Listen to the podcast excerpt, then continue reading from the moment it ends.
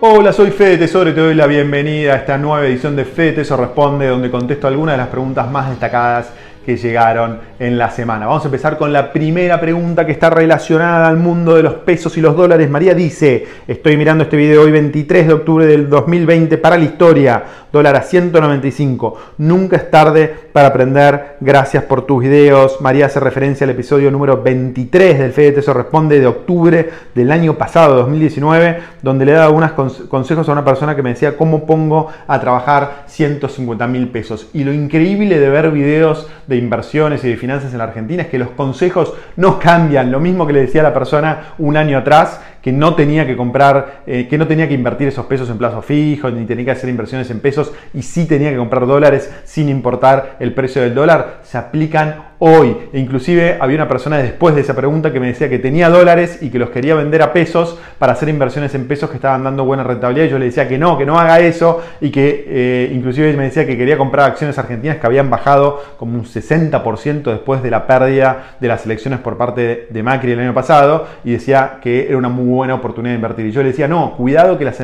las, acciones pueden vegetar durante mucho tiempo, es decir, pueden tener pequeñas bajas, pequeñas subas, pero nunca recuperar ese 70 o 60% que habían bajado luego de las elecciones eh, donde se eligió el nuevo gobierno. Entonces, los consejos en la Argentina, lamentablemente, hasta que no haya un cambio radical, siguen siendo los mismos no invertir en pesos, comprar dólares y cuando compraste dólares armar una cartera diversificada que tenga un poquito de todo. Algunas criptomonedas como Bitcoin, acciones, fondos, inversiones inmobiliarias en el exterior, una mezcla de todo, pero siempre lejos del riesgo argentino. Vamos con la próxima pregunta de Franco, que dice, el Bitcoin me encanta, pero veo que está muy relacionado con la bolsa. ¿Qué pasa si hay otro desplome de la bolsa? Yo me imagino que también cae el Bitcoin si todavía no se lo considera una reserva de valor como el oro, si bien te protege la inflación, pero es muy volátil. Franco, dos, temas para contestar tu, tu pregunta. Primero, el Bitcoin está correlacionado con la bolsa en el corto plazo.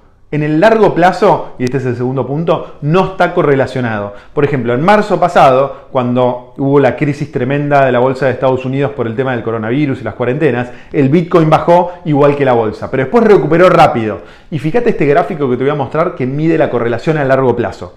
Eh, y ahí ves la primera columna que dice BTC y te mide cómo está correlacionado con los diferentes activos. Oro, bonos, plata, petróleo, S&P 500 es, la última fila que dice cero. Entonces, si, dice cero, no está correlacionado. Y si tiene algo positivo, está correlacionado en, forma positiva. Y si tiene un número negativo, está correlacionado en forma negativa. Cuando está correlacionado en forma positiva, quiere decir que si el S&P 500 sube un 1, el Bitcoin va a subir un 1. Y si está correlacionado en forma negativa, quiere decir que si el S&P 500, que son las 500 acciones más importantes de Estados Unidos, suben un 1, el Bitcoin va a bajar un 1. Cuando está eh, en cero, es decir, que no está correlacionado. Entonces, esto, esto está medido del año 2016 al año 2019 por la empresa Bitcoin Research. Entonces, esto te muestra que el Bitcoin no está correlacionado con la bolsa. Y eso es bueno porque te estabiliza la cartera. Cuando baja la bolsa, no baja el precio del Bitcoin y de hecho el precio del Bitcoin subió un ritmo del 200% anual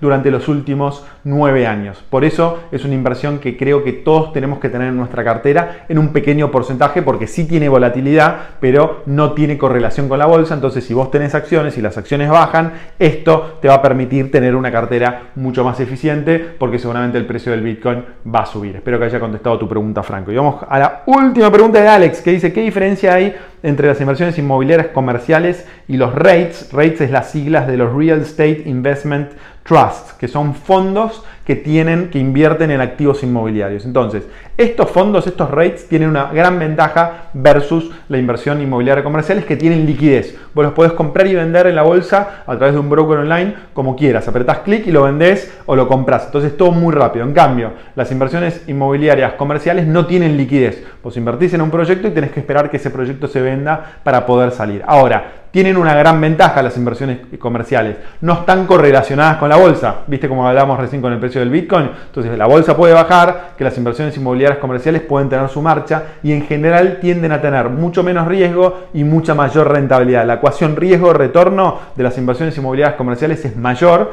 te va a dar más rentabilidad y vas a tener menos riesgo, menor variación. En cambio los rates están muy correlacionados con la bolsa. Baja la bolsa y los rates bajan fuertísimo, sube la bolsa y los rates también suben eh, y vas a tener menor rentabilidad en el largo plazo y mayor eh, variación, mayor riesgo. Entonces, si no te preocupa tanto la liquidez, es una muy buena idea invertir en las propiedades comerciales eh, individuales directamente. Si te interesa mucho la liquidez, tal vez te puedes ir al rate, vas a tener menor, menor rentabilidad, pero por lo menos vas a poder salir cuando quieras. Pero a mí me gustan mucho más las inversiones inmobiliarias comerciales. No invierto casi nada en rates, no me parecen tan atractivos.